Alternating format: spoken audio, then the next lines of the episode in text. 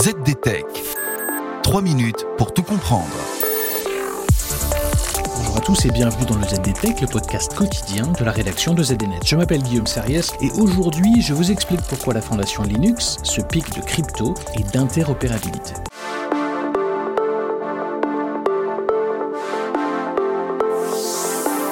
La fondation Linux, garante du bon fonctionnement du système d'exploitation open source, vient d'annoncer une petite surprise.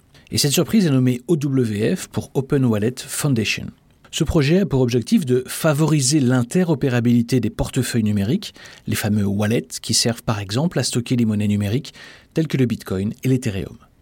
Mais par portefeuille numérique, l'industrie entend aussi les services en ligne basés sur des logiciels qui permettent d'effectuer des transactions électroniques avec d'autres personnes et avec des entreprises. Dans ce domaine, PayPal, Apple Wallet ou encore Google Wallet comptent parmi les plus populaires. Ces outils permettent non seulement de payer, mais aussi de stocker des documents de toute nature. Apple, par exemple, permet désormais aux conducteurs de stocker leur permis de conduire sous forme numérique sur leurs iPhones. Cette volonté d'interopérabilité vient de Daniel Goldshader, le PDG de la startup d'open banking Yes.com. Et cette initiative vient de rallier plusieurs acteurs de l'industrie, et pas les moindres, à savoir Okta, Accenture ou encore l'OpenID Foundation. L'objectif avoué de l'Open Wallet Foundation est de permettre, et je cite, une pluralité des portefeuilles basés sur un noyau commun.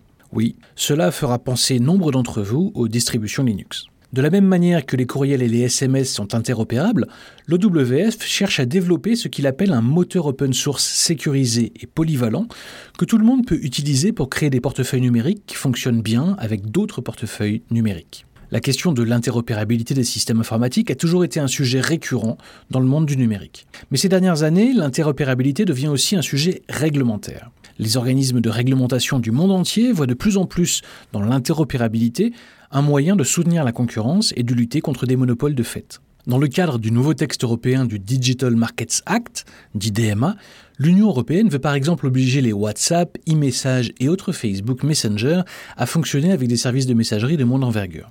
Mais revenons à nos moutons. L'infrastructure universelle de portefeuille numérique permettra de transporter des identités, de l'argent et des objets symbolisés d'un endroit à l'autre du monde numérique, fait savoir David Tritt, qui dirige les projets de métavers et de blockchain chez Accenture. Et de prophétiser un changement massif de modèle d'entreprise du fait de ce virage technologique. Reste que les pires ennemis de cette initiative sont évidemment les géants technologiques qui ont eux déjà des parts de marché très conséquentes dans le secteur des portefeuilles numériques et n'ont aucun intérêt à ouvrir leurs portes. On voit mal comment Apple ou Google en effet pourraient accueillir d'un bon œil cette initiative. Et voilà, normalement on a fait le tour du sujet. Pour en savoir plus, rendez-vous sur zdnet.fr et retrouvez tous les jours un nouvel épisode du ZDTech sur vos plateformes de podcast préférées. ZDTech. 3 minutes pour tout comprendre.